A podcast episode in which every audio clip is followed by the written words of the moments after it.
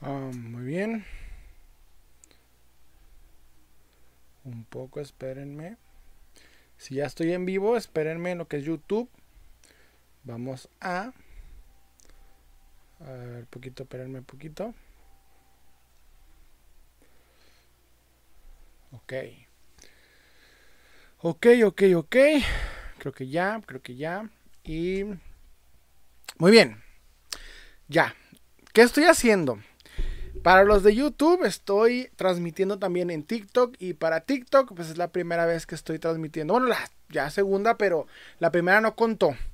Entonces, esto es un en vivo que suelo hacer usualmente, si me estás viendo desde TikTok, en YouTube. ¿Ok? ¿Qué hago en estos en vivos? Lo que hago es contar varios temas que han sucedido, más que nada relacionados a lo que es el coleccionismo, a lo que son eh, las cosas de DC, Marvel y demás, las películas, todo ese rollo. Entonces es lo que platico, es, pues, ponemos este, ¿cómo decirlo? Hay varias cosas, por lo que igual si quieren hacer preguntas, con gusto las respondemos. Este, recuerden que pues todo es con, con ¿cómo se dice? Con, respeto. Se va a poner bueno, se va a poner bueno. Hay, varias cosas. Y más, si me estás viendo de YouTube, este, pues vas a estar viendo en lo que es la pantalla los, las confirmaciones que hubo el día de ayer por parte de Hasbro. Porque Hasbro tuvo su fan, eh, fan eh, Monday, ¿cómo se llama? Bueno, pues el punto es de que muestran los que van, lo que van a sacar. Y yo, como muchos, estábamos esperando que fueran las confirmaciones de las figuras de No Way Home, pero no pasó. Entonces, hay mucho que comentar al respecto con esa situación. Así que, ¿qué les parece si empezamos a, mostrar eso? Si me estás viendo de TikTok y no vas a ver las figuras que estamos platicando, este, pues no te preocupes, igual la repetición va a estar también en YouTube. O eh, de igual forma, pues si yo creo que estás conectado mucho en esto, vas a ver qué figuras estamos hablando en cuanto a, vamos a decir, pues las confirmaciones de, Hasbro. Entonces, voy a tratar de leer las preguntas eh, lo más rápido que pueda. O sea, si quieren una pregunta, con gusto la respondemos. ¿Por qué no? Pero pues hay varias cosas que estamos, este, ¿cómo se dice? Que vamos a platicar. Entonces, ¿quién nos está viendo prácticamente de TikTok? Vamos a ver rápidamente. Tenemos a Renato. Podríamos hacer Spider-Man número, al Spider-Man PS4. Claro que sí, que nomás dame chance ahorita. Un gusto mostramos las figuras este, que, que, le gustaría ver de la colección. ¿Por qué no? es algo que, que, hago mucho en TikTok. Muestro las figuras que están, este... Pues más, ¿sabes qué? Dame chance, sí.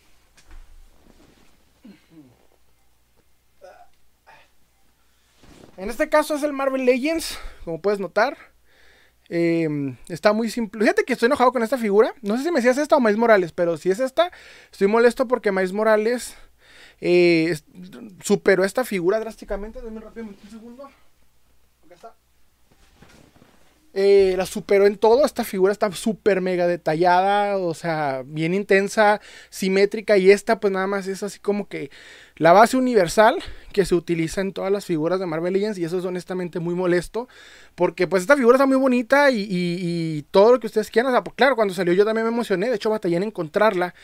Y cuando la encuentro, encuentro muy buen precio, hasta eso sí la, la llegué como en 400 pesos, una cosa de esas. Bueno, constando que ahorita ya cualquier figura del hombre año te la quieren vender a niveles estratosféricos. Pero, pues cuando las voy comparando, o sea que compro esta a precio lo que vale, la compré literalmente nueva, este me topo la, desgracia de que estaba demasiado buena esta figura, o sea, la puse hasta en el top de las mejores figuras del 2020 porque sí están hermosas las figuras.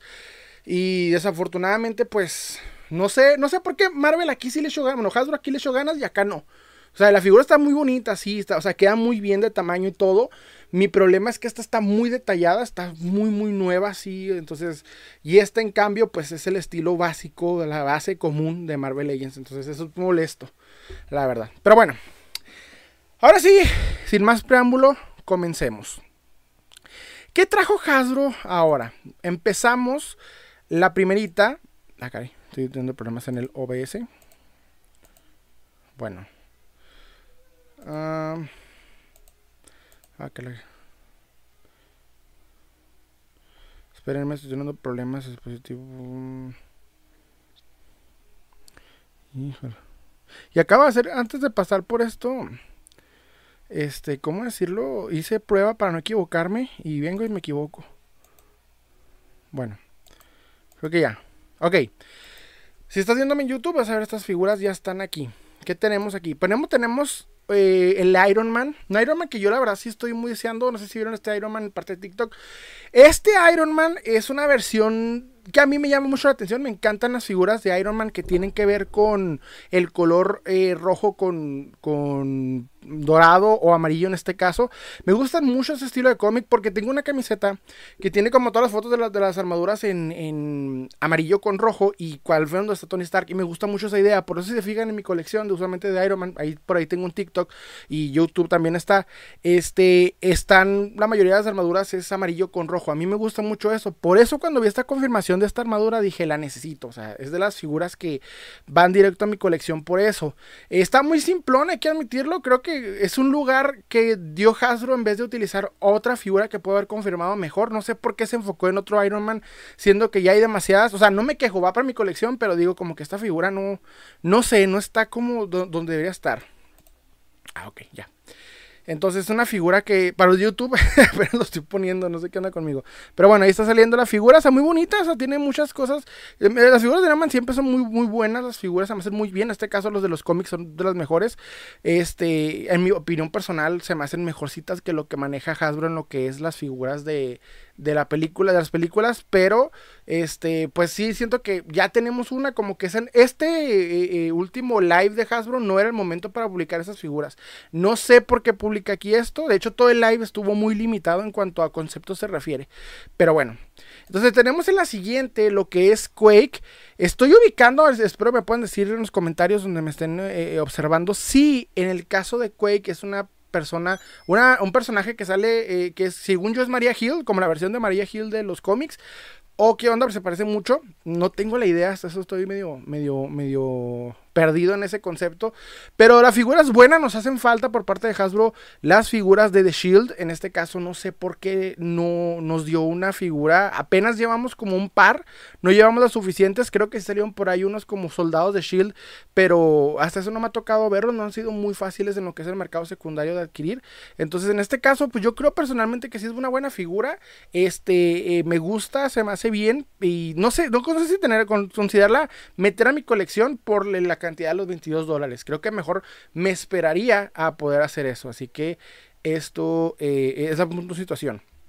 En la siguiente, eh, recuerden, si me estás viendo en TikTok, estoy hablando de las figuras que reveló Hasbro el, eh, ¿cómo decirlo? Eh, ayer. Ayer reveló unas figuras y teníamos muchos, mucha esperanza de que salieran las figuras de No Way Home. No pasó, ahorita lo comentamos. Pero este, las imágenes igual van a estar en un video en YouTube. Igual, si no, pues puedes ubicarlas en las imágenes de Hasbro Pulse para ubicar qué, figura, qué imágenes estamos hablando. Porque mi conocimiento no llega como que al suficiente de saber cómo poner las imágenes en TikTok. Entonces, perdónenme por eso. Eh, en YouTube sí está el, video con el OBS y pues ahí están mostrándose. Eh, estoy haciendo unas preguntas, perdónenme rápidamente en TikTok. ¿Cuál crees que sea un precio justo por un Mafex de Amazing Spider-Man 2? El Mafex de Amazing Spider-Man 2. Ok. Mira, fíjate que en el caso de Mafex me pregunta Jaime Maguire 647. Un saludo, carnal. Y también a Jan Cupo. Perdóname, el nombre no estoy ubicando bien. Hola. Ok. Este, en el caso de la pregunta del Mafex, eh, yo personalmente creo, yo, yo como coleccionista siempre defino un precio que quiero pagar por las piezas. Entonces, cuando veo que la pieza, este, es, ¿cómo decirlo? Si digo, para mí esa pieza no vale más de dos mil pesos o no vale más de dos mil quinientos pesos, lo que hago es definir ese, ese, eh, ese precio como mi objetivo principal. Si tú ves esa figura y dices, yo no pagaría más de este precio, digamos, te pones un, presupuesto según lo que tengas, no sé, 2.500, 3.000 pesos, ese, ese presupuesto te lo defines y te esperas a que salga esa figura a ese precio. Yo sé que usualmente el mercado, y pasa mucho con los Marvel Legends, el mercado te pide como que precios exorbitantes con el caso de las figuras de, de Marvel, de, del Hombre Araña ahorita, y más que nada con lo que es Amazing Spider-Man y, y, de Raimi también, y el nuevo, todos los Spider-Man por, por el hype de No Way Home están por los cielos. Pero si tú te defines lo que tú quieras pagar, siento al mismo tiempo que hasta traes esa suerte de que te salga la figura a ese precio. Te recomiendo estar checando constantemente eh, eh, las páginas. Si tienes acceso a eBay, esa es la mejor opción. Pero si no, igual este, darle un poquito al lado del bootleg. Sé que muchas personas no están de acuerdo con esa idea.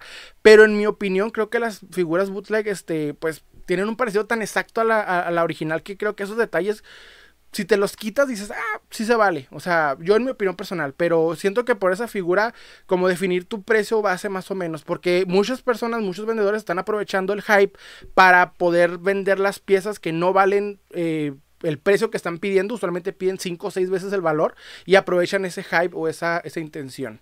Entonces, déjenme, las personas de YouTube, déjenme leer los comentarios que me están haciendo en TikTok rápidamente. Eh, tanto las de Raimi y los de Amazing. Ok. Me preguntó. Ah, bueno, es la misma pregunta, básicamente las de Remy las de Amazing. En este caso, las de, digo, las de Mafex, este, yo personalmente no pagaría más de 2.500 pesos a lo mucho por una Mafex, siempre y cuando fuera original, y si el caso que no, que me pasó hace poco una, una experiencia muy mala con el Spider-Man número 75 de Mafex, este, defínete, por ejemplo, en el caso del bootleg, que está como en 400, 500 pesos, si te esperas dos semanas en lo que llegue de AliExpress. Entonces, no sé, son opciones que, podrían funcionar para los coleccionistas que, que no somos de, de, ¿cómo se? Pagar luego, luego el dinero. Porque conozco muchos coleccionistas que en cuanto tienen el dinero van y ¡pum! lo sacan así. Ah, ¿sabes qué, Simón? Yo pago lo que vale. Y nosotros muchos somos como que más sobrios en cuanto al precio se refiere. Y, yo digo, esa, no sé, o sea, como que defínanse sus, sus precios. Eso sí es un muy buen, eh, eh, un buen punto. Bueno, estábamos comentando el buff. Este buff, en el caso, eh, creo que es el controller o controlador, algo así. No lo reconozco, pero lo que sí estoy viendo que en el caso del buff de las figuras confirmadas, este eh, eh, Fran Monday pasado de, Hasbro, lo están viendo como para customizarlo de Darkseid. Y en mi opinión no es necesario. Creo que hay muchas figuras de Darkseid como para comprar una buff y customizarla. Pero bueno, una de las confirmaciones que hubo de las figuras pasadas de Hasbro, que a mí me decepcionó, y fue una decepción muy grande, fue el caso de lo que es la figura de Spider-Man, este, eh, ¿cómo se llama? La versión de Future Foundation. Aquí la pueden ver la imagen si estás en YouTube, si estás en TikTok, pues puedes ubicar más o menos la imagen que estoy diciendo. Ese Spider-Man, yo, yo lo estoy buscando mucho. Es una figura que en su versión anterior de Hasbro se cotizó como por ahí de, bueno, en, el, antes del hype del hombre araña ya estaba como rompiendo la barrera de los mil pesos. Y yo soy de las personas que opina, que ahorita vamos a ir a ese tema, que este, no hay que pagar por un Marvel Legends precios exorbitantes. ¿Por qué? Porque el Marvel Legends Hasbro no te da la calidad. Este es el caso. O sea, por ejemplo, esta figura ya se está rondando, rompiendo la barrera de los mil. No pagar más de lo que está, de lo que piden. O sea, yo sé que hay muchas personas que lo están deseando. El mercado la, la. O sea, hay muchas personas que dicen, no, si yo la pago, no me importa, la quiero tener. Pero a fin de cuentas, cuando pagas y pasa todo el hype, la emoción de poder obtener la figura y notas la figura, pasa lo que yo llamo como la cruda del coleccionista. Que es que la, la figura no está tan buena como como la imaginabas en tu mente. Y pasa así como que le empiezas a ver los detalles y dices, ay, yo creo que sí pagué de más. Pero no te das el valor de venderla porque no aceptas el error. Personal, yo lo hago, no acepto el error cuando la compré. Y digo, ah, la pongo en mi colección, se vale. Pero al mismo tiempo, sabes dentro de ti que pagaste de más. Entonces, en ese caso, yo recomiendo, como es la figura que, que están viendo de, bueno, como fue el caso de la figura de, de Future Foundation pasada, la color blanco del hombre araña que tiene blanco con, con negro. Que tengo una, sí, pero déjenme les digo rápidamente, me preguntaron un poco por esta. Si son coleccionistas saben que eso es normal. Pero bueno, esta es la que tengo yo. Y es un custom que me hizo un buen amigo ya hace tiempo. Es una figura que eh, está muy bonita y todo, pero es de una, base muy malona. Y es que el problema es que los customizadores van a, van a entenderme. Pintar una figura de blanco es un reto extremo. Esa, ese es el problema. Eh, de veo que tú no. Ay, perdón, me está viendo los comentarios. Ahí, discúlpenme. Eh, es virgen. Pues. Este, no sé, déjame le hablo a mi hija que la dejé bañándose sola. Pobrecita, pero bueno. No tengan hijos, es muy difícil. La verdad, es muy difícil tener hijos. Pero bueno. Este, ignoren ese comentario. ¿Qué estaba diciendo? Perdónenme, perdí el hilo de la conversación. Bueno, el caso es de que publicó Hasbro eh, Marvel Legends las figuras de este de Spider-Man Future Foundation y mi decepción es que es negro con blanco y no blanco con negro. No blanco con negro. Entonces dije, es una figura bonita, la base está increíble. Y me lo das de un color variado. Yo sé que porque Hasbro ya sacó su versión y tiende como a no querer repetirse. Pero el problema es que Es una figura que esperaba con más ganas, pero que fuera de otro color. No sé si van a sacar una variante, habrá que esperar. Yo creo que sí. Hasbro sí es capaz de hacerlo, pero en este caso, este, pues sí me decepciona cuando no tiene, cuando es una figura que tiene todo lo que te gusta, a excepción del color. Y es que el color es parte importante del, coleccionismo. Tuve esa decepción, hay que admitirlo. No sé ustedes qué opinan de esa, de esa eh, comentario, ¿cómo se dice? De, ese Spider-Man en particular. Pero bueno, el buff confirmado de eh, Ultron, del Ultron, ¿cómo, ¿cómo se llama? Todopoderoso de What If es una figura que ya vemos, veíamos venir. No sé por qué. Bueno, sí me imaginé que lo iban a hacer en buff. No me gustan las buff. Me gusta estar completando, completando las piezas. Es, mucho, mucho. Eh, muy, muy, muy, ¿cómo decirlo? Frustrante. Y ahorita Hasbro Marvel Legends está haciendo la trampa de que te vende primero la buff, se espera unos mesecitos y luego te la vende completa y se me hace a mí un abuso por parte de, de, Hasbro. Entonces, esta figura, pues yo sí la quiero junto con el, el, Watcher. El Watcher lo estoy buscando desde que existía solamente en Select. Entonces, esta figura obviamente es la que más va a buscar, de las buffs que, más van a, van a empezar a, llamar atención, como fue el caso de Venom Pool. Entonces, pues yo personalmente sí estoy de acuerdo con esta figura, la verdad estoy muy emocionado.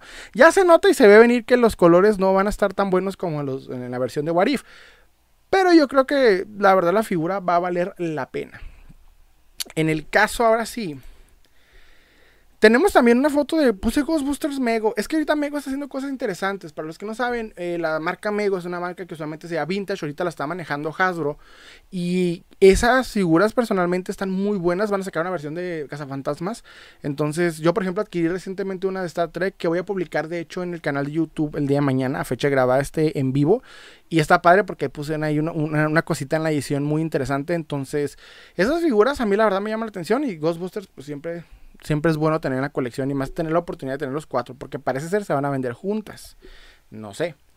Tenemos al eh, Speedball. Este tipo de figuras, yo sé que hay, hay muchos coleccionistas de, de, Hasbro Marvel Legends que les gusta todo el universo de Marvel. Y se vale. Dices tú, bueno, Simón, o está chido. Pero a mí personalmente, igual que a los demás coleccionistas, usualmente la compran por la pieza BAF o la compran por el problema de, ¿cómo decirlo?, de completar las piezas. Entonces, en este aspecto, bueno, de completar la colección completa, o sea, como completistas, yo personalmente creo que este tipo de figuras son necesarias más que nada para quien ya tiene relación con esos personajes y tienen alguna colección completándose. Entonces, por parte de Hasbro está bien, debería hacerlo también este DC Multiverse, no lo hace. Pero bueno, esto debería ser también DC Multiverse, pero este, en mi opinión, es, es bueno estas figuras voy a ser sincero, muchos personajes que pone Marvel, Hasbro de Marvel Legends, no los reconozco. Y es porque honestamente hasta las mismas historias cuando te pones a investigarlas no son muy buenas. Son más que nada para tenerla en figura. O son personajes que salen en dos cuadros del cómic y como que dices, ah, ¿para qué los busco? Entonces es el caso de esta figura en particular. Tenemos ahora sí a Madame Hydra. Una figura que se va a empezar a cotizar más que nada por esta... Eh, como este personaje que está saliendo en las series de, en las series y películas de, Marvel. Y este, esa figura en particular es necesaria. Yo, por ejemplo, tengo un Baron Von Stroker por ahí y quiero empezar una colección de Hydra. Pero las figuritas de soldados de Hydra se están cotizando mucho, se están poniendo difíciles de adquirir. Y a mí, en personal, esta figura se me hace muy bien. Las figuras femeninas de Marvel, pese a que la base es utilizada y repetida hasta el mil por ciento, pues pasa. Entonces, bueno, este, a mí me gusta mucho esta figura, creo que sí va directamente a mi colección. Es que las, las que sacaron Marvel el, fan pasado, el, ayer prácticamente, son muy buenas, pero pues era para poner ya las de No Way Home, no sé qué están esperando. Tal vez están haciendo como el, el suspenso para que sean más, este, ¿cómo decirlo? Más cosas. Bueno, US Agent, ya existía esta figura en Marvel Legends, creo, y es bueno, es muy, muy reconfortante saber que vamos a tener otra versión de cómics. No sé si ustedes lo hagan, yo lo hago que adquiero. Un momento. Ay, perdónenme. Yo adquiero las figuras de. Mm, en su versión de cómic en vez de la versión de, de los, del universo cinematográfico me gusta más tenerlas en versión de cómic. Entonces, en este caso, yo la estaba buscando en cuanto ya vi la película, tuve, bueno, vi la serie, tuve hype, dije, voy a buscar un US Agent y me puse a buscarlo y la verdad, no estoy decepcionado, está muy buena esta figura, es prácticamente un repintado del Capitán América clásico de Marvel Legends. Pero me gusta, me gusta, debo admitir que un US Agent de cómics no viene mal al coleccionismo. Ah, la tormenta. Ok, vamos a hablar de tormenta de este Marvel Legends. Una tormenta clásica, color blanco, con detalles de este, la caricatura noventera que ahorita está llamando mucho la atención por cuestiones de que van a volverla a seguir en lo que es Disney Plus. Y vi muchos comentarios diciendo que prácticamente era la misma eh, tormenta de todos los, ¿cómo decirlo? De, de que ya sacó Marvel Legends, pero no, de hecho el esculpido de la cabeza es diferente, los detalles también son ligeramente diferentes y trae dedos agregados con, con electricidad que se me hace muy bien. Y a mí personalmente esta figura está muy buena, pero si la adquieres y adquieres a Wolverine, que también va a salir en esta versión, vas a toparte con la necesidad de completarlos todos. Entonces yo personalmente, como ya tengo los X-Men, creo que para mí no va, pero la figura sé que se va a cotizar, o por lo menos espero, porque sí vale la pena, es una muy buena figura. Traen un nuevo concepto como de venderte una caja diferente, y no sé, no sé si va a aumentar el valor de esta figura por esa caja, o por este estilo, pero pues a ver qué sale. Este, no se deben de pagar más por este tipo de figuras porque Marvel Legends como que a veces le sube ahí por ahí un este una pieza o dos, pero bueno. En fin. Continuamos con el Thor confirmado de Marvel Legends. Esta versión de, versión de Thor nunca me ha gustado. No me gusta ni la cabeza. O sea, desde el dibujo no me gusta. Si les gusta está bien, respeto, se vale. Yo no soy... Eh, un momento, por favor. Voy a ver si no se, se atrasó el chat o algo ahí por ahí. Ay, perdón. Porque me están viendo. ¿No se cortó? ¿No se cortó? Ok. Bueno, eh, ahorita déjenme responder rápidamente las preguntas, pero diciéndoles primero esto de Thor. El Thor de Marvel Legends, a mí no me gusta esa versión, no me gusta ese, ese diseño de, de, los nuevos cómics de Thor. Y, pero lo voy a comprar en figura porque pues tengo una colección de Thors y digo, bueno, pues otra no, no, hay problema, creo que se me hace bien, es una buena figura, debo admitirlo, sí se me hace interesante. Pero a mí ese el diseño, no, no es mi mejor diseño, pero igual no sé si les pasa que muchas veces no tanto les gusta el personaje, pero sí la figura. Capaz este es el caso. Me pregunta rápidamente, ¿eres de Ciudad Juárez, bro? Sí, de hecho ahorita voy a hablar de un tema con respecto a Ciudad Juárez, eh, eh, algo friki interesante, pero sí, soy de Ciudad Juárez, Chihuahua, y este, en el sombrerito de México, siempre digo, es el sombrerito de México. Continúo con la, creo, creo, de toda la publicación de este Marvel, de toda la publicación de, de Hasbro Marvel, fue, es principalmente el Rino completo, que es una patada en los bajos para los que estaban busque y busque drásticamente el buff. Yo, la verdad, estoy contento porque el buff sí se cotizó drásticamente y ahora veo que con esta va a pasar lo que pasó con el Kimping, que es bueno para mí, la verdad me hace feliz esa situación. Entonces, yo creo que es muy buena figura tenerla en retro y al precio que va a estar, que es como 25 dólares. Pues, hermosísimo el, el Rhino, lo necesito porque el que yo tengo es custom y me gustaría reemplazarlo por el, tamaño y proporción concreta. Ay, me está dando tos, perdónme. Pero sí, está increíble y el precio va a, estar, muy bueno para que no vayan a permitir que se vaya a cotizar, ¿ok? O sea, vean que Hasbro tiene la maña de, que la figura se cotiza y te la quiere resacar. O sea, te vuelve a salir y salir. Entonces, es buena idea, es buena figura hasta eso. Continúo eh, con la versión de DC. DC Multiverse. Eh, bueno, eso fue básicamente lo que publicó Marvel ayer. Que no fueron muchas figuras, me faltó nada más una que es el. Y lo comento rápido. El. Eh, eh, ¿Cómo se llama esta figura? Blue Marvel. Blue Marvel. Una figura, en mi opinión, no sé, o sea. No reconozco el personaje, pero no soy un fanático de. Y no me sirve mucho para custom. Pero, vuelvo y repito, es buena idea que saquen este tipo de figuras para los que completan todo el universo de Marvel. ¿Por qué no? Se vale. Bueno, ahora sí, nos vamos directamente. Para los que me están viendo en YouTube, ahí disculpen que estoy adelantando las imágenes de las que hablamos ahorita, pero bueno. En el caso de DC Multiverse, miren, yo ahorita no sé ustedes y mañana más que nada, para los que no sepan, en TikTok tengo un podcast que publico todos los miércoles en YouTube y ya llevo como dos años más o menos, o un año y garra en el podcast. Entonces, eh, viene un tema muy, muy denso con respecto a DC Multiverse.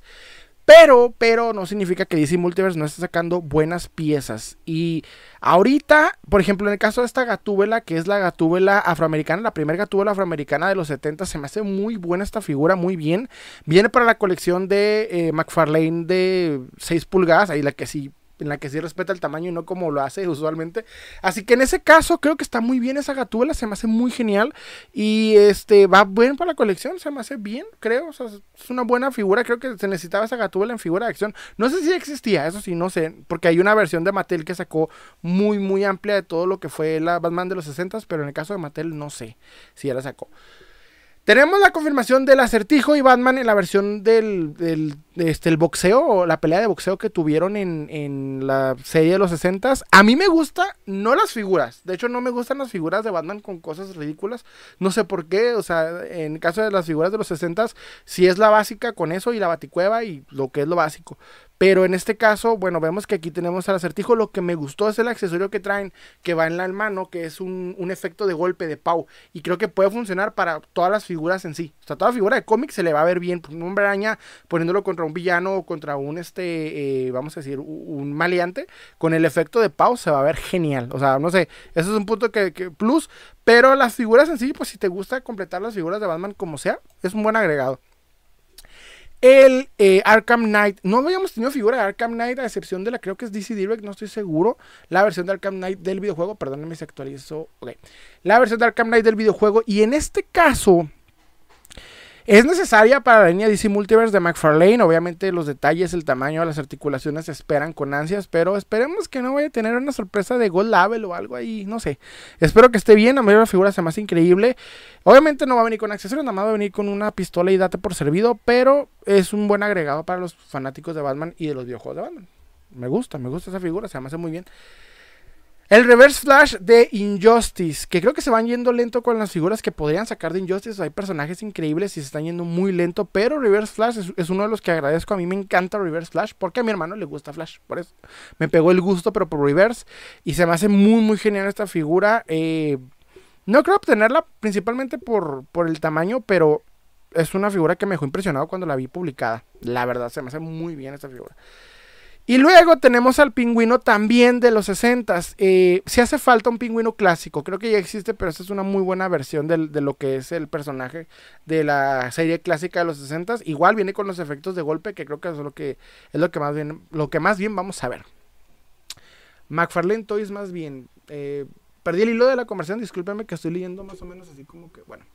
En fin, el caso es que se ve muy bien lo que es el pingüino de este McFarlane va a estar en su versión de 6 pulgadas, porque en esta versión está sacando como las grandes de DC Multiverse. Esta es, la línea aparte de DC Multiverse y se ve bien. Tenemos también a Green Arrow, ahora sí, DC Multiverse, la versión de Injustice. Y eh, pues en su versión se me hace muy bien, me gusta este traje de Green Arrow. Si me están viendo en YouTube, es el traje que, que tiene sin. que tiene nada más con el antifaz de la versión de Injustice 2. Se ve muy bien, una muy buena figura, debo de admitir. Y para los fanáticos de Green Arrow, ¿por qué no? Un extra muy, muy buen hecho. Tenemos también al Redeemer en su versión Darks, su versión este, eh, oscura. Y es que a mí las figuras con alas, y en este caso alas oscuras, se me hacen muy, muy geniales. No tanto creo que el concepto sea necesario, pero o sea, la figura en traje, es, un, ángel con una espada negra y alas negras, es increíble por verla, o sea, por esa figura vale la pena solamente por esos colores. A mí me encantan ese tipo de conceptos. Y no tanto porque soy fanático del Redeemer de, de McFarlane, sino porque creo que se me hace muy bien así como, como está. Bueno, la de ahorita, la que fue anunciada, no sé si ahorita en la mañana, es el Flash. Flash de la temporada 7, que mi hermano, la otra persona que también hace TikTok conmigo, este, está muy ansioso por esta figura. Y es que sí, la neta es una figura que se necesita.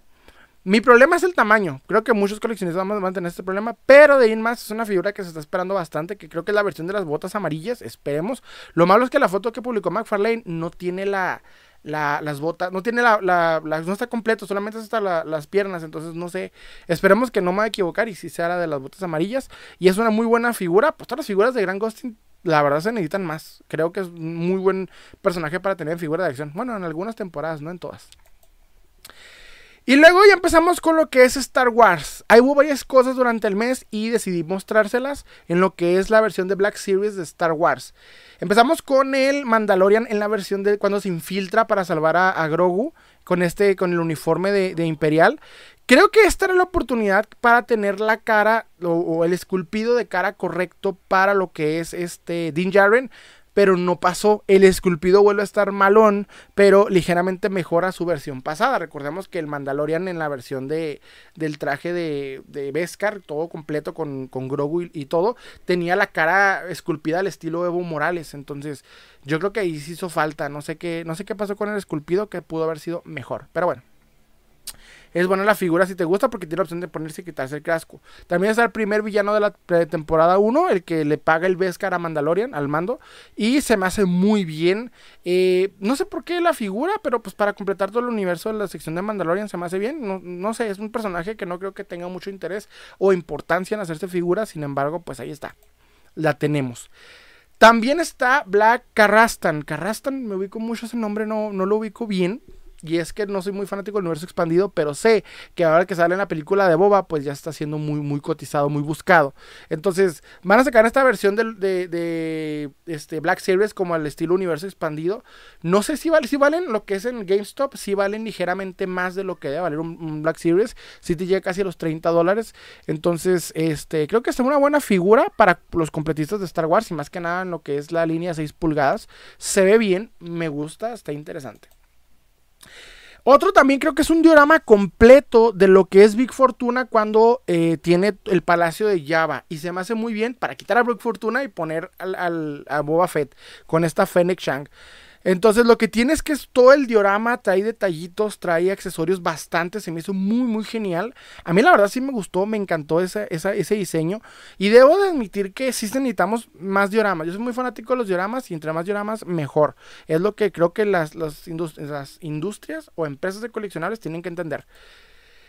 Por último tenemos otra eh, de lo que es la, el Bad Batch.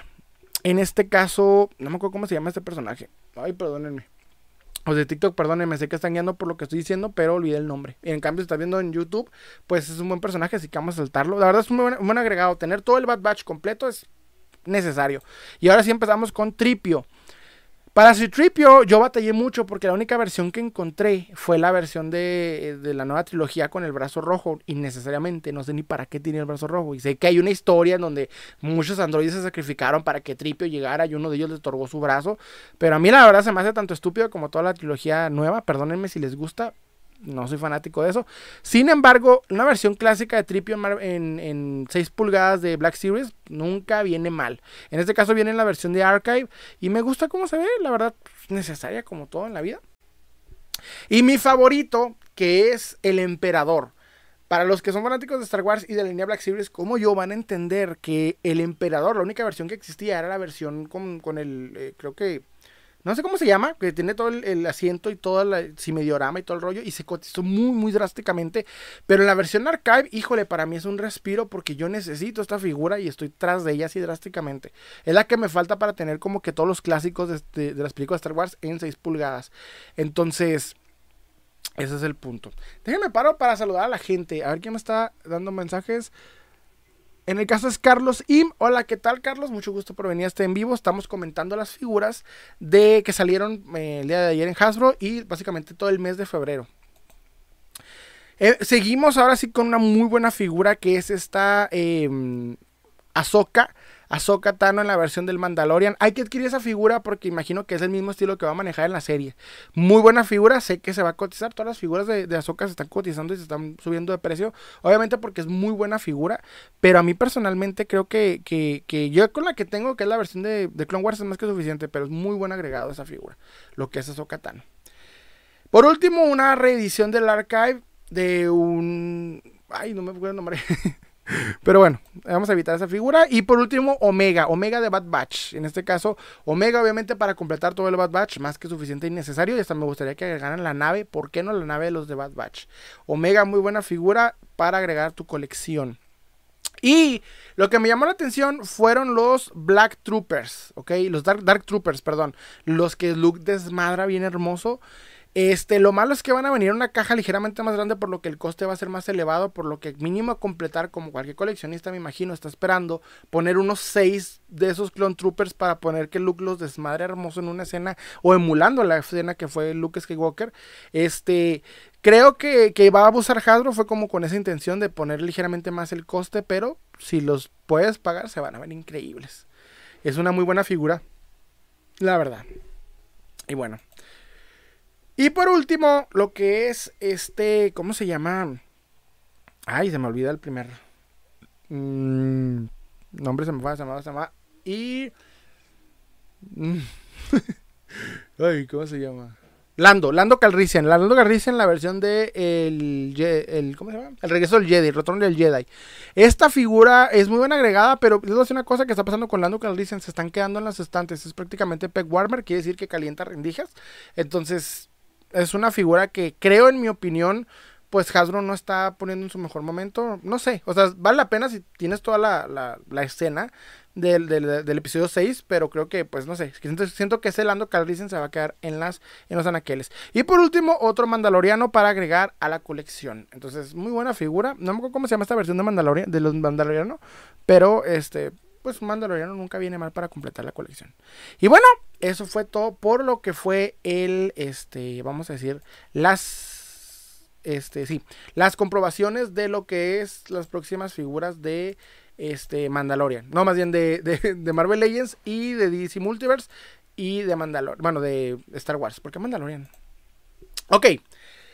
Vamos a empezar así con los temas. Hay varios temas que quiero dar. ¿Qué hago en esto? Bueno, ustedes ya, para los que ya me conocen, saben que hago temas variados de coleccionismo. Tengo de hecho un podcast. Pero hay, hay temas que yo considero no son tan importantes para darles media hora completa y desarrollar un, un este, un esqueleto de tema y todo. Yo creo que en este caso lo que hago es ligeramente eh, cortarlos y darlos en estos en estas grabaciones que ustedes están viendo ahorita. Y recuerden que igual si no me estás si me estás viendo en la repetición de YouTube, pues igual puedes comentarme qué opinas al respecto, no hay ningún problema. Quiero empezar obviamente con lo obvio, con el elefante rosa en la habitación que vendría siendo la, lo que faltó ayer en el en vivo de Hasbro, que fueron las figuras de No Way Home. Había escuchado el rumor por ahí que parece ser todo lo que iban a, traer de, de, de el Hombre Araña, de los, tres Spider-Man, en cuanto a Marvel Legends y todo lo que es Disney, este, toda la mercadotecnia, iba a aparecer en febrero ya estamos terminando febrero y no tenemos confirmación ni siquiera de camisetas. Apenas han salido un par de marcas como lo es Hot Toys, como lo es este, eh, ¿cómo se llama esta otra marca? No me acuerdo si Mafex o este Figuarts, pero ya están confirmadas. Entonces, no sé qué le está pasando a Hasbro, siendo que es el que más estamos esperando todos y razones que desconozco están sucediendo. Pero bueno, no sé si es, parte, si funciona o si está funcionando este marketing, porque yo creo que el hype no va a ser eterno. O sea, sí está muy fuerte ahorita, todo el mundo queremos este, figuras y cosas de, de, Spider-Man, pero ya están pasando dos meses y tampoco va a ser eterno. Por lo que antes de que llegue o de Batman la película o lo que sea, tienen que sacar estas figuras, mínimo anunciarlas para ya buscarlas. Sé que como coleccionistas siempre van a estar a la búsqueda y se van a cotizar, pero... Eh, como fanático en sí, no sé qué está pasando con Hasbro. Y lo que me dio risa es que me los dijeron en el en vivo, sí nombraron que acerca de las figuras y que vienen pronto, pero no sé por qué en ese momento no las publicaron. En parte es un alivio porque digo, uy, en cuanto salgan va a haber muchas cosas. Yo les había dicho en un en vivo pasado que había el rumor de que posiblemente mínimo eh, lo que es Toby Maguire va a salir y salía exclusiva de Target. Esperemos que eso no pase, una exclusiva de Target sería mortal porque pues haría que se cotice aún más de lo que ya se está esperando que se cotice dicha figura. Esperemos que no pase, pero pues como sea el caso, este, se están tardando, se está tardando mucho Hasbro, no sé qué está pasando por ahí, hay que ver qué onda. Hay también rumores que dicen que Sony no le está permitiendo hacer negocio hasta que aclaren las cosas en cuestiones de contrato para la mercadotecnia de figuras de acción. Entonces, no sé, pero pues yo ya lo hicieron con anterioridad con las versiones de el Spider-Verse de la película de Sony, la película animada, entonces no veo por qué batallar, pero está pasando. Pero bueno, Hablemos ahora sí de eh, la serie Peacemaker, una muy buena serie que en mi opinión, voy a decirles una cosa, miren, yo soy muy fanático de DC, pero hay que admitir que DC no está en su mejor momento. Entonces, Peacemaker es una bocanada de aire para los que les gustan las películas de superhéroes y más que nada DC. Sin embargo, creo que es, eh, obviamente es buena por el director, ¿ok? Porque el director, básicamente, este, eh, olvidé el nombre del director. el director de Guardianes de la Galaxia, James Gunn. Es un maestro en agarrar personajes desconocidos o entre comillas patéticos y hacer unas obras maestras con eso. Es prácticamente su modus operandi. Lo hizo en Super, lo hizo en, en Guardianes de la Galaxia, que es básicamente su obra maestra en ese sentido de agarrar personajes que a nadie le importan y hacerlos importantes. Y en Maker volvió a hacerla. Entonces, yo creo que en este caso, o sea, es buena la serie, me encanta, la recomiendo totalmente, pero al mismo tiempo, pues ese no necesita necesita más establecer la liga. Y medio lo hizo en el último capítulo, spoiler, sale la liga más o menos. Pero yo creo que pues no es nada confirmado. No tienen ni a Batman ni a Superman confirmados bien para saber qué va a pasar con ellos a futuro. Hay rumores nada más, por lo que pues yo creo que es muy como que, no sé, debería ser primero centrar lo básico y luego nos vamos por lo secundario. Pero es muy buena serie, la recomiendo. Y la serie de Boba Fett, este, igual, la serie de Boba Fett me dejó impresionado. Vi unos comentarios por ahí de que había personas que no les había gustado por temas cinematográficos medio raros. Y es como, carnal, es Star Wars, salió Lucas Skywalker, sé feliz. Punto. Salió Lucas Skywalker y me encantó la escena de Grogu eh, recordando la Orden 66 en el Templo Jedi de Cursa. No manches, ¿qué más quieres? ¿Qué más quieres? ¿Viste a, Luke con Ahsoka? ¿Qué más quieres? Y luego el CGI estaba magnífico. No pido más. Y tú dirás, pero pues es que lo que es este, lo que le pasó a Boba Fett ¿Qué tiene? Se ve bien, me encanta, está genial. ¿Qué tiene de malo? O sea, una, una serie, muy buena serie. Y hasta eso, una profundidad del personaje que ninguna película de Star Wars había hecho por Boba Fett, ni siquiera por, por Django. Tuvimos que verlo en el universo expandido para tener sentido. Pero bueno, muy buena serie. A mí me encantó. Disfruté cada, cada miércoles emocionado. Tanto que hoy me agüita el hecho de que no va a haber este, eh, eh, ¿cómo se dice? Nuevas, nuevas confirmaciones de la de lo que es eh, bueno, es que me agüita que es miércoles y que no hay Boba Fett. Y vamos a leer rápidamente comentarios. Están muy buenas las figuras que salieron. Sí, debo admitir que son muy buenas figuras. Casi la mayoría de las figuras que salieron el día de ayer muy buenas, pero no son No Way Home, no son como que las esperábamos fuerte. ahí hubo rumores de Carnage de la, de la película de Venom y ya veo que todo el mundo está customizándolo y creo que sí va a salir, pero pues no sé, a ver qué onda es algo medio, medio triste la situación. Y luego, bueno, voy a, voy a Vikings Valhalla. Fíjense que entré en un rango de, de emoción muy fuerte porque hace poco me puse a ver lo que fue la serie de, vikingos. Pero antes de ver la serie de vikingos, lo que me impulsó a ver dicha serie fue el videojuego Assassin's Creed Valhalla. Yo la verdad voy a ser sincero, no soy muy, no soy muy gamer. La verdad no soy gamer en lo absoluto. Pero me gusta mucho la saga Assassin's Creed, me fascina. Y eh, yo no había jugado Assassin's Creed desde, bueno, desde que cambiaron el concepto de hacer mundo abierto en la versión Valhalla. Y este, en este caso, ver la serie con el videojuego al mismo tiempo fue un hype intenso. Me encantó. Porque yo no he visto la serie en su momento, la vi hasta que ya se terminó y todo.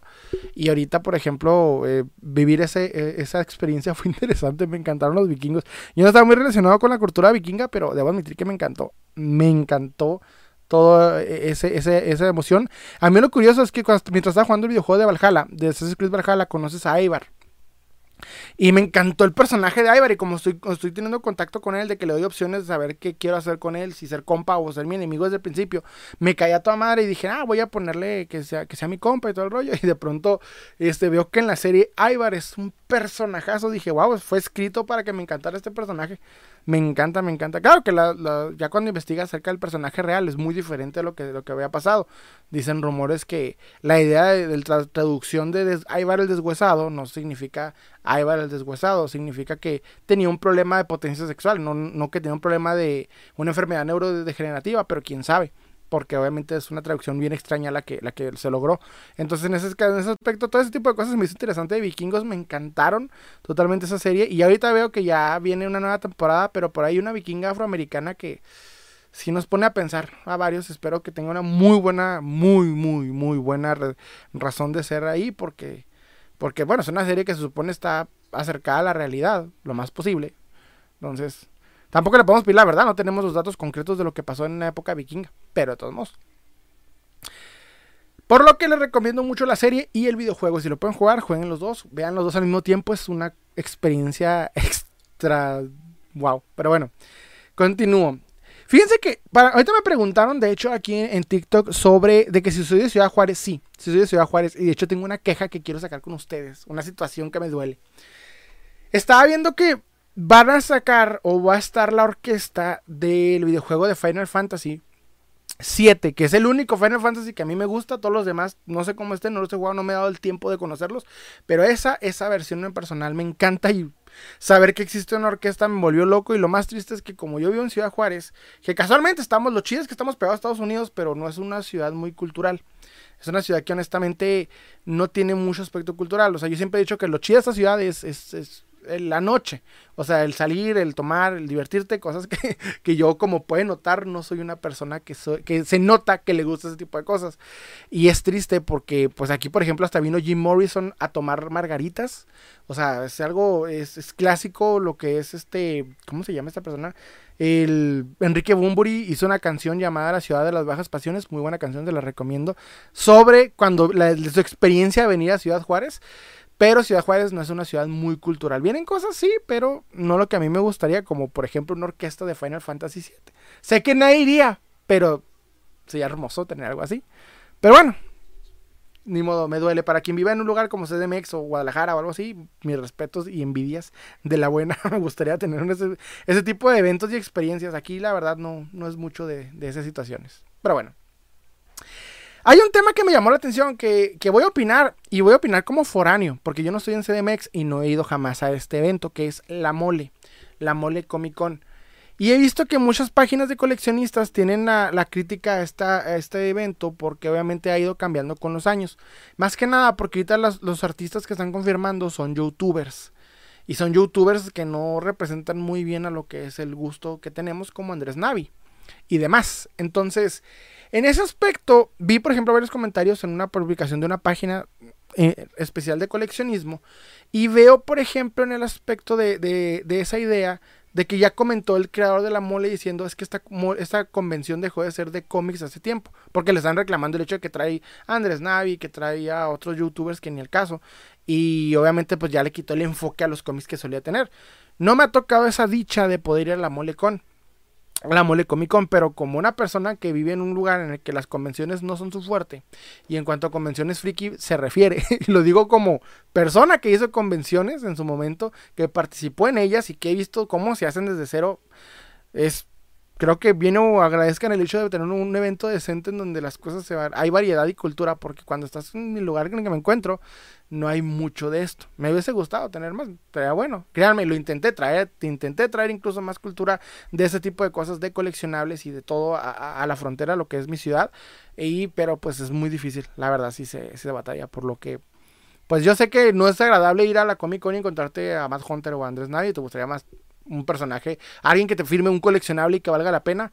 Y deberían, pero bueno, pues ya hay que admitirlo que eso no vende, no vende como debería vender. Y pues obviamente yo sí que imagino que los directivos de la mole están pensando el quiero vender, ¿no? Y se vale, o sea, se vale totalmente. Ni modo, mientras, mientras se venda, o sea, para que el evento no muera, imagino. Pero pues sí va formándose un punto extraño y creo que no va a un buen camino en ese caso. Y hasta yo creo que van a cambiar el nombre ya de una vez para tener más con, ¿cómo se concreto la idea de que pues no es. Pero bueno. Quiero hablar, fíjense, otro tema es que eh, los fandoms a mí me encantan. Me encantan los tipos de fandom que hay entre, dentro del coleccionismo. Y hay dos que me llaman mucho la atención. El primero es el de los Power Rangers. Y el segundo es el de Jurassic Park. Las figuras. Las figuras de dinosaurios. Principalmente centradas a Jurassic Park. Estoy en grupos de ambos. Y me encanta como ellos pese a que no tienen muchas, eh, vamos a decir, eh, series o películas, bueno, películas en grande como un fanático de Star Wars, un fanático de Marvel, eh, ellos, por ejemplo, con una serie Nickelodeon son muy felices y eso la verdad hay, que, hay que admitirlo. Más que nada ahorita que conté, no sé si vieron, bueno, en TikTok y ya en YouTube hice el podcast acerca de cómo Mattel empezó a querer eh, censurar a, los que daban reviews de, de, figuras que no habían salido en Estados Unidos. Una, una, situación bien estúpida, hay que admitirlo. Y en ese aspecto, este, yo respeto mucho a los coleccionistas de, de Jurassic Park y de Power Rangers porque los coleccionismos, o sea, los dos vertientes tienen muchas piezas y muchas son muy difíciles, muy difíciles de encontrar. Si yo, como simple fan fanático de la Mighty Morphin, eh, batallo mucho encontrar cinco figuras juntas. Imagino cómo han de batallar ellos que, que, que, se exploran más adentro de los que son.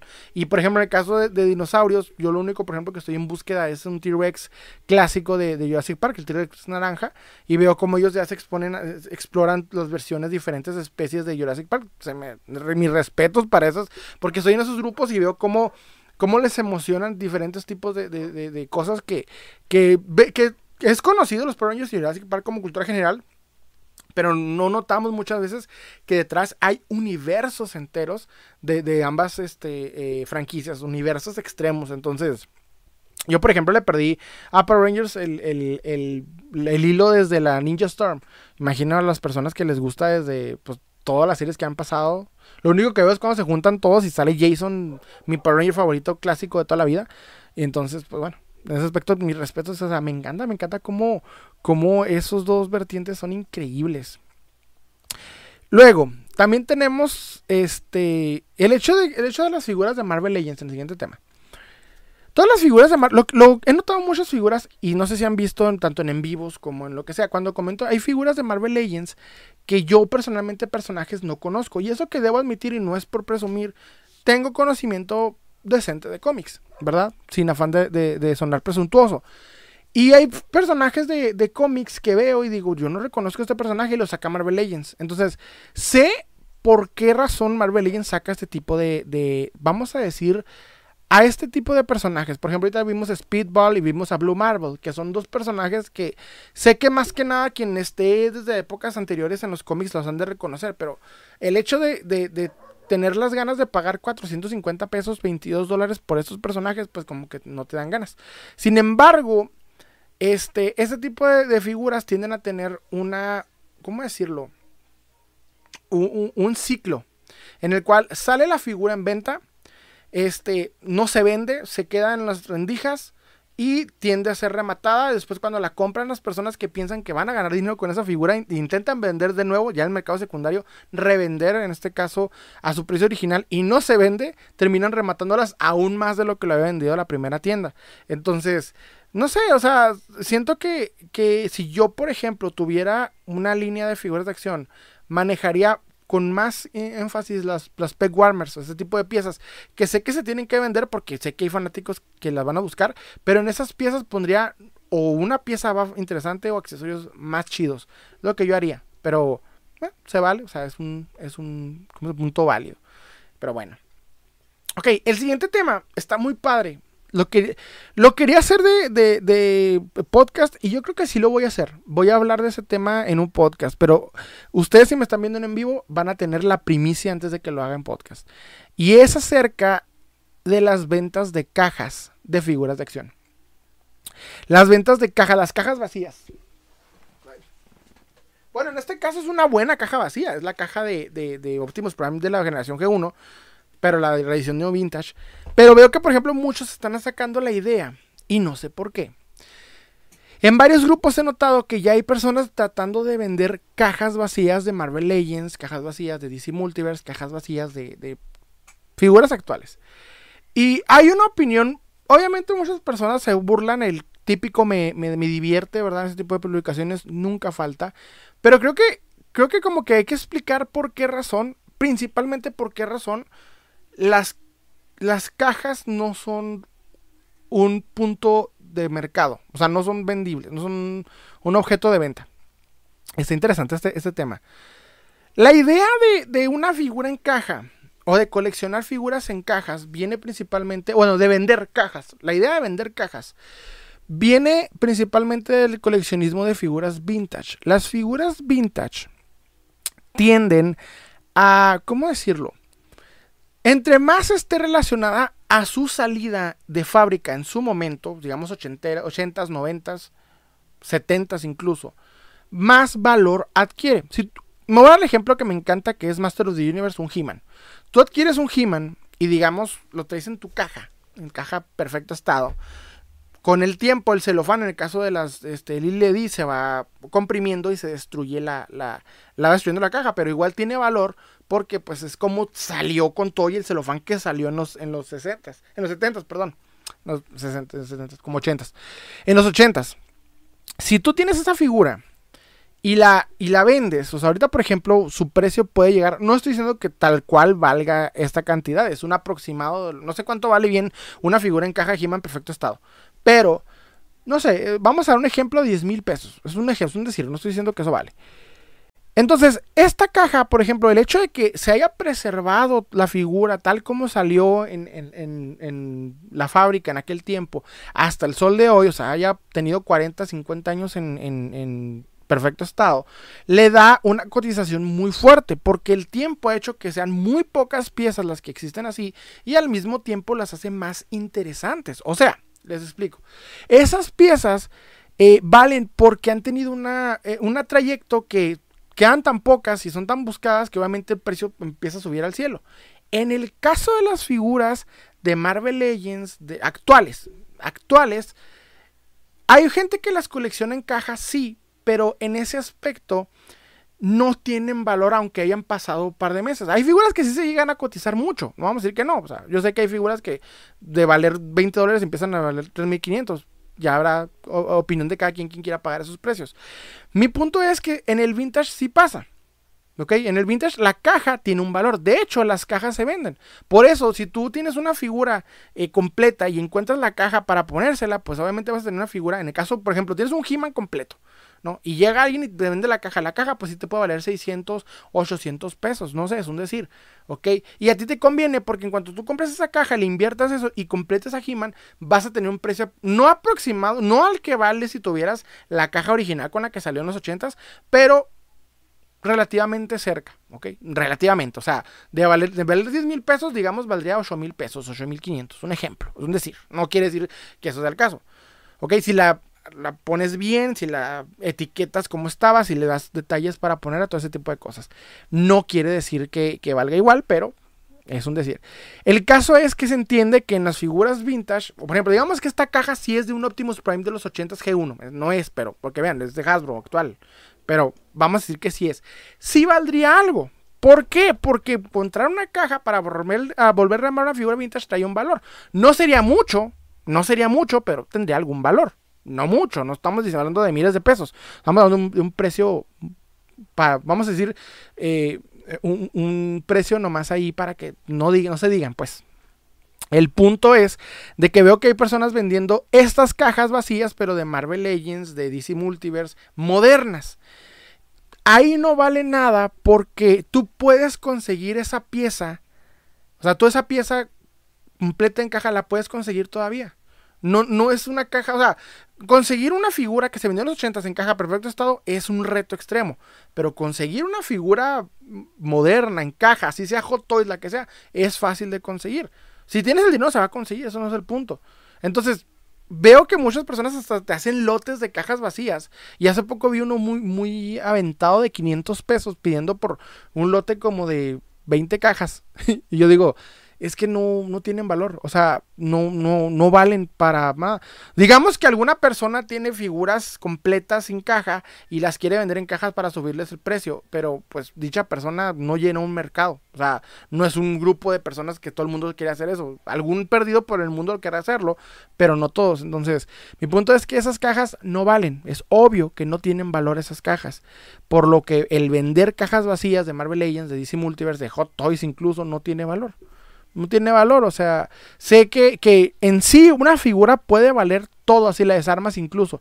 Le puedes vender las piezas como, como eh, la cabeza, el cuerpo, o etcétera. Claro, no van a tener el valor que vale una figura completa nueva, pero pues van a tener un valor. Y si juntas varias se pueden vender como pedacería, como accesorios, no importa. O sea, tienen algún valor mínimo este, ¿cómo decirlo? Nomás así para, para ponerlo, pero no significa, no significa que las cajas tengan valor, las cajas no, no la tienen.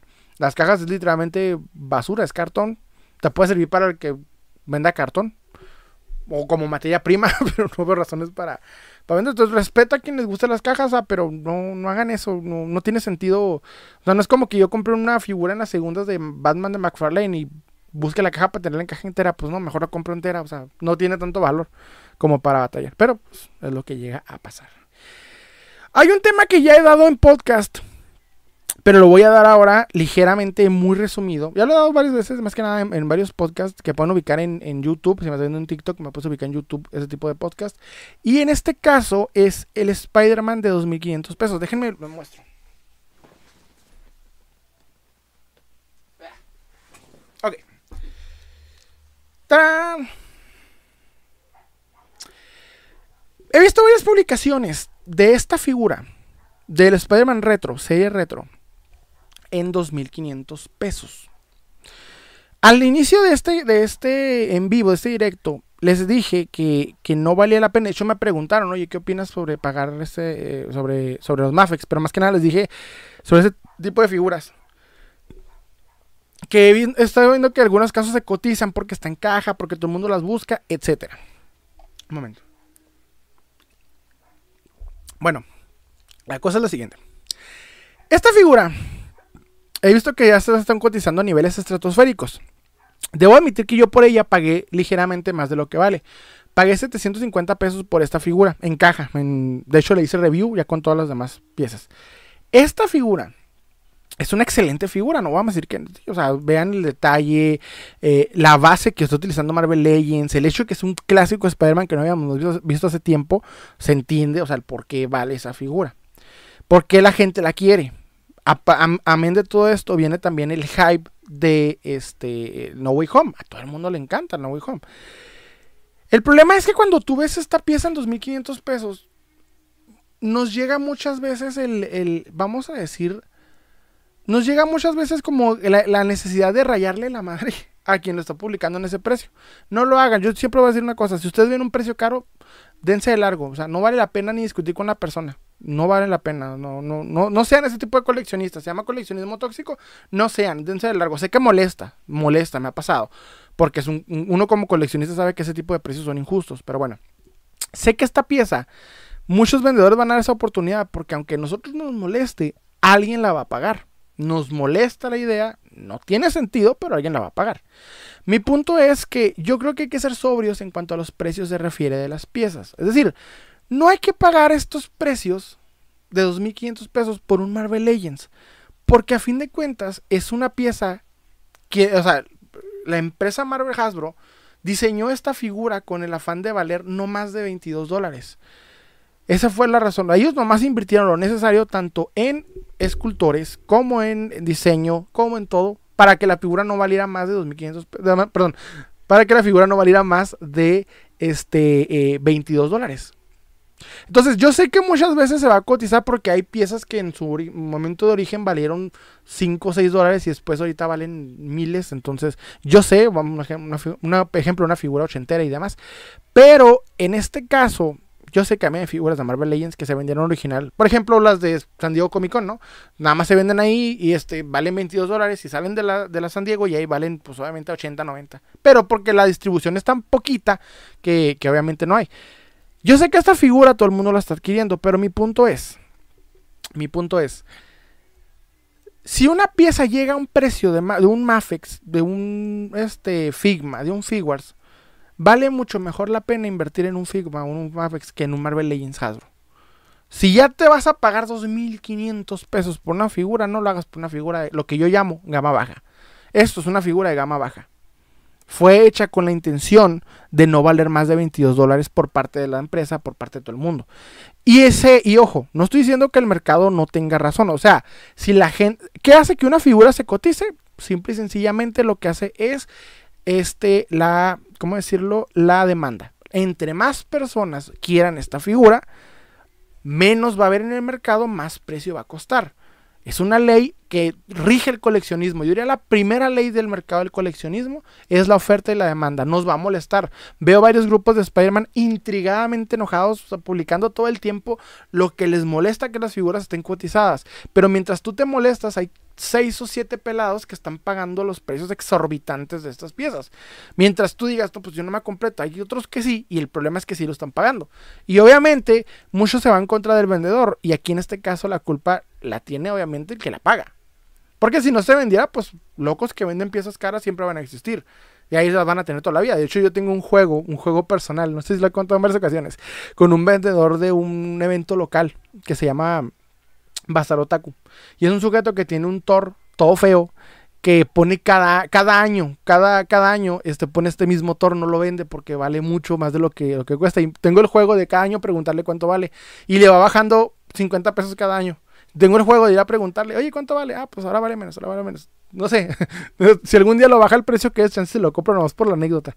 Pero sí, o sea, les digo, locos que van a pensar que valen mucho siempre van a existir. El punto es que nosotros como coleccionistas no adquiramos estas piezas por, por esos precios. Es obvio, o sea, obviamente si me piden 2.500 pesos por esta pieza, pues lo que hago es simplemente dar de largo y decir, no, pues mejor con 2.500 pesos me compro el Mafex. Claro que un Mafex ahorita, Spider-Man, vale más de 2.500 pesos, pero mi punto es que si ya vas a romper una barrera alta, pues para qué romperla con esto. Mejor romperla con algo más, más intenso o varias figuras o, este, no sé, o buscar un cambio, no, no sé, o sea, opciones, pero no paguen estas cantidades por estas piezas porque son Marvel Legends. Pasó con el Venom, pasó con muchas figuras, o sea, no vale la pena pagar esas cantidades. También, como otro tema, es que he notado que, más que nada en TikTok, porque aunque YouTube, voy a decir, nomás tengo 500 míseros, perdón, 500 suscriptores. No, no, no tengo muchos suscriptores en, en, YouTube. Los amo, chicos, la verdad, los amo. Quienes están viéndome en YouTube, los amo. No tienen idea cuánto porque, porque son los que han estado apoyando este, este, em, este proyecto desde el principio. Pero nada más tengo 500 suscriptores y en TikTok tengo 5000 y 300, algo así. Entonces, en ese aspecto, he notado que hay TikToks de figuras que subo y llaman la atención. Pero he notado que Spider-Man, con mi hermano y conmigo, suben drásticamente las vistas con las figuras de Spider-Man. Porque ahorita hay mucho hype de parte de los, de los coleccionistas con Spider-Man. Muchísimo. Entonces yo personalmente algo que digo en este aspecto, en este punto, es que, eh, ¿cómo decirlo? Es que hay figuras virales y hay figuras que no. Y en este caso, básicamente las figuras de Spider-Man son las que más llaman la atención. No sé por qué. No sé por qué. O sea, a la gente les encanta ver las figuras de Spider-Man. Y se vale, sí, pero no sé. O sea, yo, por ejemplo, como coleccionista, claro, me encantan las figuras de Spider-Man. Y para mí Marvel Legends lo hace mejor en Spider-Man que en otras cosas. Pero, este, hay figuras muy interesantes como, no sé, los NECA y demás. Pero he notado que las figuras de Spider-Man y principalmente ahorita el Superposable, que es una figura que la gente nadie pelaba en su momento y ahora todo el mundo la quiere al punto de que si no la pueden tener, la hacen y me encanta eso. Pero yo recuerdo, no hace mucho nadie, nadie importaba esa figura. Y de hecho tuve la oportunidad de adquirirla varias veces por esto. Porque simple y sencillamente nadie le gustaba el Spider-Man en ese momento, la adquirí porque a mí me gustaba Raimi toda la vida. Siempre me ha gustado, fue con el Spider-Man con el que me crié. Pero este, pues he notado que son figuras que ahorita llaman mucho la atención. Y estoy haciendo trampa, lo confieso para subir suscriptores en, TikTok con esas figuras. O sea, los estoy mostrando más. También mi hermano que, le he hecho la historia de mi hermano y los duendes verdes, los, que han visto que aquí tienen 218 mil vistas esos duendes verdes. Eh, yo le di uno, de hecho le di uno de los superposables, eh, se lo compré en caja nuevo y no me costó más de 200 pesos. Y no estoy hablando de hace muchos años, estoy hablando a lo mucho de unos dos años. Dos, tres años a lo mucho. No, no es cierto, mentira. Cuatro años, porque eh, fue antes de que naciera mi hija, así que sí, fue cuatro años, más o menos. Cuatro años antes de que naciera mi hija, sí. Entonces, más o menos cuatro años no valía más de 250 pesos. Y cuatro años ahorita ya vale exorbitantes cantidades de dinero. Entonces, este, no sé. Son figuras que estamos en trampas porque pues, la gente les gusta y se vale. Y entre más ideas tenga, voy a mostrarlas más. Pero, este, pues he notado que son figuras que son básicamente virales. Hay otro tema que es, déjenme tomar un poquito de agua. Este, que es McFarlane Toys. McFarlane Toys DC Multiverse. No la empresa, no el excelente, hermosísimo Todd McFarlane, no. La empresa. Bueno, más bien DC Multiverse, la línea DC Multiverse de McFarlane. Miren, el día de mañana se termina, para los que me están viendo en YouTube o los que me están viendo, eh, que ya me siguen desde hace tiempo y siguen mi podcast, el día de mañana terminó la sexta temporada del podcast. Mañana, miércoles, iba el final de temporada, el cual tenía planeado con eh, hacer una entrevista con un conocido que está en la Legión 501, un gran amigo, Rubén Rodarte, saludo. Eh, desafortunadamente no pude por cuestiones técnicas, me falló muy gacho eh, lo que como que grabar, tengo que grabarlo en persona, pero por cuestiones de la pandemia no lo había, no lo he hecho. Me tiempo y tiempo y pandemia. Pero el tema de mañana elegí hacerlo un tema muy fuerte. ¿Y qué me refiero con un tema muy fuerte? Voy a criticar la línea de DC Multiverse de McFarlane, porque traigo unas críticas bien fuertes con esa línea. Yo sé que hay muchas personas que se molestan en cuanto les critican alguna línea de figuras de acción, y no es mi intención ofender a nadie, pero, pero sí traigo varias quejas fuertes con lo que es la línea de DC Multiverse de McFarlane, porque está enfocándose drásticamente en Batman, o sea, a niveles extremos, porque la Gold Level se está poniendo muy difícil. Bueno, de hecho desglosé punto por punto y de la manera más objetiva mi crítica hacia, hacia McFarlane Toys. Más que nada hacia DC Multiverse de McFarlane. No McFarlane Toys. McFarlane Toys está muy bien, es una empresa increíble, pero creo que no estaba preparada para las líneas de gama baja después de que Mattel no pudo con con la carga de lo que es DC Multiverse. De hecho, yo considero la línea DC Multiverse como una línea maldita, porque desde que nace en Mattel, lo único que hizo fue vender poco y hacer que le quitaran los derechos a Mattel. Y ahorita Mattel con Master of the Universe está dándote unas piezas increíbles por precios económicos. Ya vieron lo que es el He-Man de Revelations, está majestuoso y es una, es una figura increíble que incluso le gana la hermosísima época de DC Classics y la época de, de He-Man Classics, eh, manejada por, por Toy Guru Scott un excelente eh, eh, director de, de figuras de acción. Y este, vemos, para mí esa toda la línea está maldita y siento que cuando le llegó en las manos a McFarlane, siento que McFarlane está siendo muy, muy enfocado a lo que a él le gusta y no lo que en sí la línea podría manejar. O sea, porque está dando un extremo enfoque en Batman. Y a veces, como ahorita les mostré, este, eh, eh, hablamos de Flash, la, figura de Flash de, de Grant Gustin de la séptima temporada. Eh, vemos una de esas figuras cada seis meses. Una figura que cambia el concepto, porque el resto de los, de los meses es Batman, Batman, Batman. Y yo, sí me gusta Batman. Tengo una baticueva y todo lo que ustedes quieran, pero ni siquiera son las mejores versiones de Batman. Entonces traigo muchos problemas con la línea de Multiverse de McFarlane. Y obviamente he comprado varias.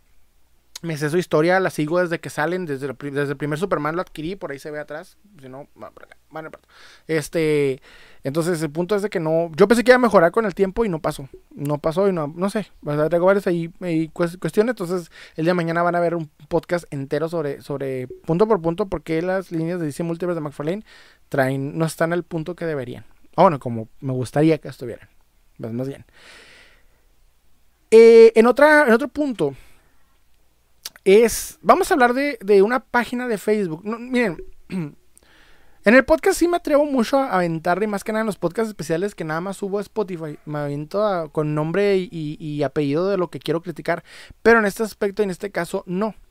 Lo que voy a hablar es de una página de, de, Facebook relativamente dedicada al coleccionismo, más que nada así dedicada, nacida entre los grupos de coleccionismo y dedicada a los grupos de coleccionismo. Y no es mi interés decir el nombre, pero traí por ahí un fondo de un sujeto fanático de Hulk, así vamos a dejarlo. Ya sé que viene con ahí una temática de algunos grupos antiguos, de esos, de esos grupos extraños, pero el punto es de que he notado que es detrás de esta página hay un fanático muy fuerte a lo que es Punisher Panther. Para si no página es Punisher Panther, es una página muy famosa por todo lo malo que puede ser un fanático de cómics o de la cultura pop en general. Siento que la persona detrás de esta página tiene una incontable eh, necesidad de, llamar la atención y de generar hate y de ser troll, no sé, o sea, el punto es de que la página que estoy diciendo es fanática de la peor página de cómics existente que es Punisher Panther, es la peor página que hay. Razones y situaciones y pruebas existen por demás en YouTube, en cualquier lado. El punto es de que a alguien se le ocurrió la idea de traer toda esa toxicidad de esa página al mundo del coleccionismo. Y hay un término del que quiero platicar que utiliza mucho. Y es el término pseudo coleccionista. La palabra pseudo, o no sé si es el acrónimo pseudo, o, bueno, el punto es que el utilizar pseudo antes de una, de una oración no se utiliza a lo, a, a lo, tonto. Básicamente es denotar que algo finge ser algo que no es, en su significado. El punto es de que la página Punisher Panther utiliza este término para referirse a los actores. Pseudo actor, pseudo director, pseudo, etc. Cuando no tiene sentido, porque si tú vas y diriges una película, eres un director de películas. Aunque la película sea horrible, eres un director de películas. Aunque te paguen por guiones de películas que se vayan a hacer en el cine, tú eres escritor de guion. Eres guionista, punto y se acabó. O sea, por definición es lo que eres. Y en este caso, llevar esa tontería al coleccionismo, llamar pseudo, pseudo coleccionista, está mal en dos vertientes diferentes. El primero, porque ser coleccionista, y es lo que muchas personas utilizan, no sé por qué, se quieren poner como una medallita, decir, ah, soy coleccionista, como si fuera un logro. Y no, o sea, ser coleccionista es un adjetivo, es, es básicamente decir, si, si a ti te gustan, ojo, si a ti te gustan las figuras de acción, o las uñas, las pelotas, las este, piedras, no sé, y tú juntas con una característica similares los objetos, básicamente, si juntas cualquier objeto con características similares en un orden específico, no importa qué objeto sea, o no importa qué situación sea, eres un coleccionista.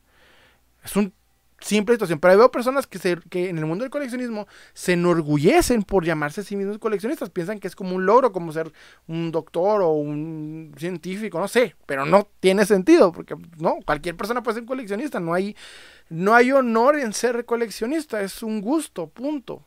Habrá quien sepa más de otras personas en otros eh, rubros, pero pues, cualquiera puede ser coleccionista, o sea, no tiene sentido. Pero el caso es que el decir pseudo coleccionista hacia una persona que hace un acto en el coleccionismo que a ti no te gusta es una estupidez enorme y voy a explicar por qué. Porque simple y sencillamente, si yo colecciono figuras de acción, no importa que sean serie Titans o que sean Funkos o bueno, Funkos no son figuras de acción, pero igual, si juntas Funkos o lo que sea, eres coleccionista. No existe la palabra pseudo coleccionista, a menos no existe, no existe la palabra pseudo coleccionista, es un es una eh, ¿cómo decirlo? E, es un error por sí sola, la misma palabra es una redundancia y un error al mismo tiempo, es horrible. Entonces, no sé por qué razón utiliza esta palabra. Mi punto es que este tipo de páginas no sé por qué existen dentro del coleccionismo. Entiendo que existen para los fanáticos de los, películas superhéroes o para los fanáticos del cine o no sé, pero para los figuras de acción, ¿por qué? Porque alguien quisiera trolear comprar figuras de acción no tiene sentido. No, no veo el por qué. Porque yo siempre algo que digo es una cosa y es un, es un término que digo, es que nos gusten los juguetes no nos hace niños. Que nos guste coleccionar juguetes no nos hace niños. Son juguetes, sí, pero nosotros no somos niños. Somos adultos. Punto. No podemos actuar como niños. El hecho de que coleccionemos juguetes no nos hace actuar como niños. Y he visto muchas situaciones de muchos coleccionistas, adultos, grandes, hijos, familia, en algunos casos hasta abuelos, actuando como niños. No sé por qué sucede, pero pasa. Entonces mi punto es, no hay que hacer eso. De hecho, ahorita alguien, y quiero hacer ese comentario rápidamente, alguien ahí por comentó en los comentarios de TikTok que si es de esta de vírgenes. Y yo, pues, si vives en el 2005, va. Pero ahorita en el 2022 no sé, tú dime, o sea, ya ahorita conozco coleccionistas abuelos, abuelos, en mi caso soy papá, casado, o sea, no sé, no tengo ese sentido de, ya cualquier persona que le gusten los superhéroes es X, o sea, yo sé que sí hay muchas personas vírgenes en el tema, yo sé, no estoy diciendo que no, yo sé, yo sé, yo sé, pero de todos modos, este, pues, no sé, o sea, como que ya los estereotipos dos mileros ya no tienen sentido en ningún lado. Si no, no estaríamos viendo a la Cenicienta, este, ¿cómo se llama? a la Cenicienta morena con los ya no van a ser enanitos, ya no sé qué van a ser, creo que seres místicos o no sé qué chicas. Pero bueno. Ah, se extraña, se extraña las épocas en las que no había tanta rollo. Que sí es cierto, de hecho la persona que comentó eso con ese em, estereotipo de los 2000 sí tiene razón una cosa. Bueno, me pongo a pensar una cosa.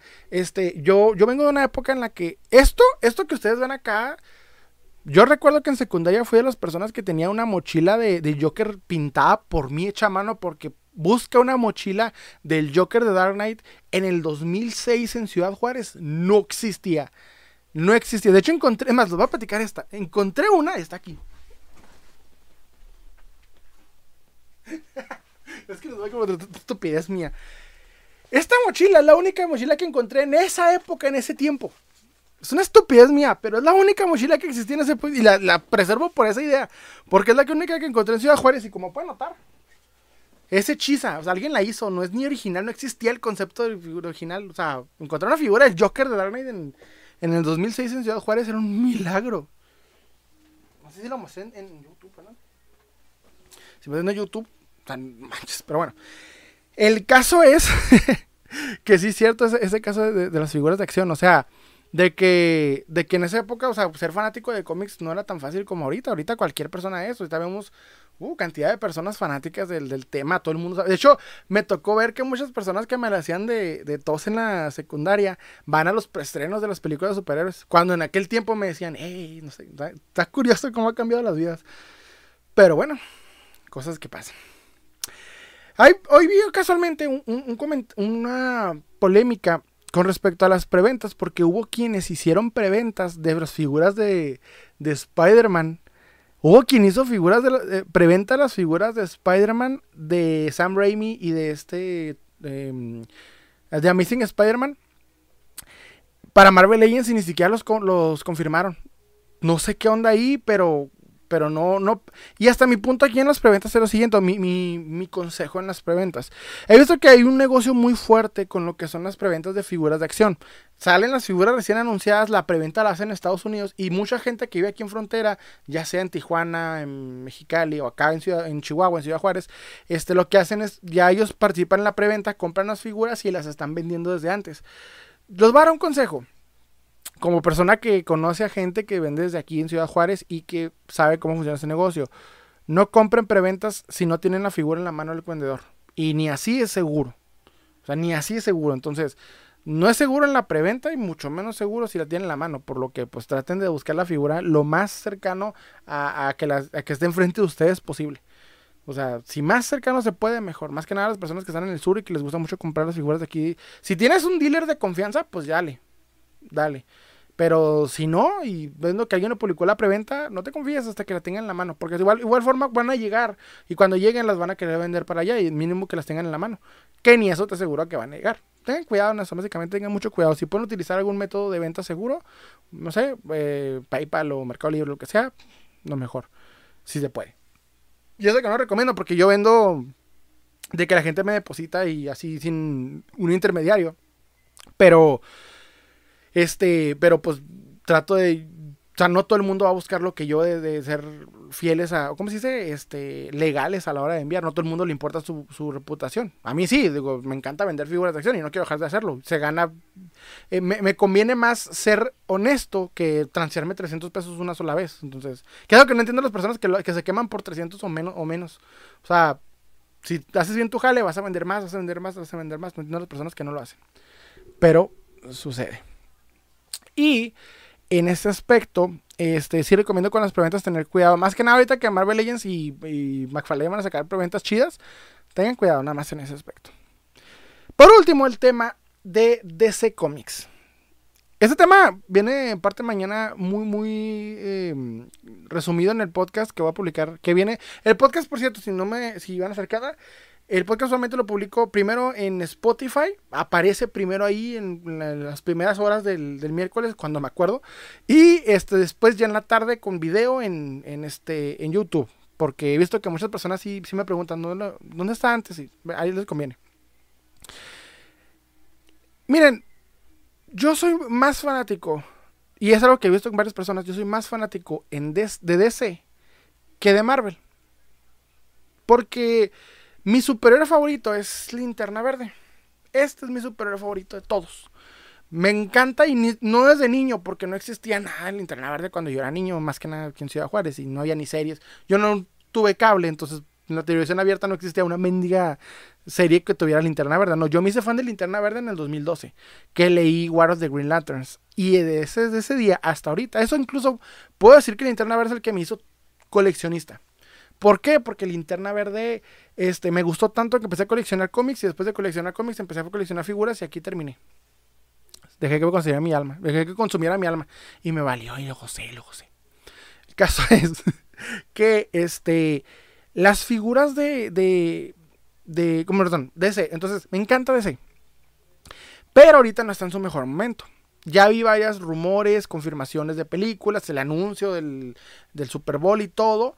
Pero está pasando problemas muy fuertes dentro de toda la empresa DC por culpa de los, vamos a decir, los directivos de Warner. Los que actuales dueños y que manejan la, sección de, de, películas y todo en DC. Ellos son los que han dado más énfasis a ver cosas como Birds of Prey, que yo, a mí me gustó Birds of Prey, no es buena, no es buena para nada, pero a mí me gustó, pero no es buena, yo sé que no es mala. Y al mismo tiempo, este, son los que han hecho que pues, salgan Suicide Squad dos veces, que aunque una sea muy buena, Suicide Squad, no significa que sea, que queríamos un Suicide Squad en el cine, queríamos más bien una, un, una Liga de la Justicia mejor. Son los directivos mismos que han tirado la posibilidad del Snyder Cut lo más que puedan. Son los mismos directivos que le niegan la oportunidad a Snyder cuando Snyder es el único que ha hecho lo imposible. lo imposible para, para, para que la película continúe. Hasta decidió grabar en su casa y le pidió chance a los actores de que mínimo, dame, tírame para hacer una escena para entregar bien la película de, de, de Justice League Snyder, de, Zack Snyder. Y todo. O sea, Snyder es, es, el, es el que está en sus manos salvar DC. Sé que en su momento no lo quisieron. Yo, yo digo más que nada porque está muy adelantado su época. Si no es por la pandemia que nos dio la oportunidad de consumir contenidos más largos como los podcasts o demás, no hubiéramos dado el tiempo de ver bien las películas de tres horas que nadie tenía. Porque en el caso, por ejemplo, de la, película de Batman v Superman, hasta que la ves la versión de tres horas, la, la versión que salió en el cine es malísima. O sea, esa media hora es, era importante. Era muy importante muy, muy importante. Si en esa media hora la, película está mucha y está eh, mal, o sea, notas que no tiene naturalidad. En cambio, ves la película de tres horas y pues ya tienes, ya toma sentido. Y pasa lo mismo con este Justice League.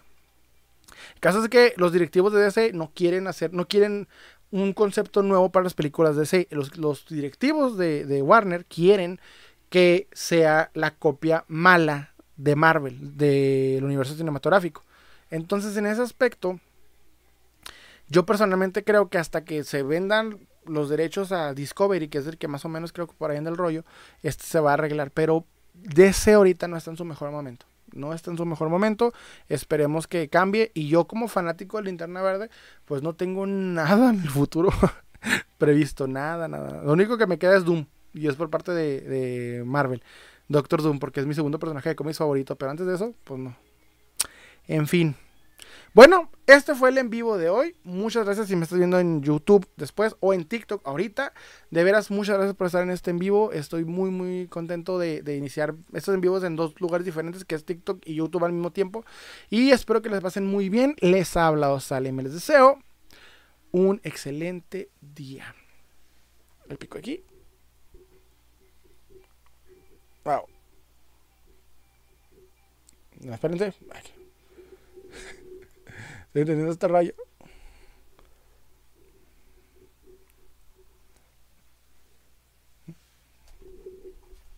Parece que no corte.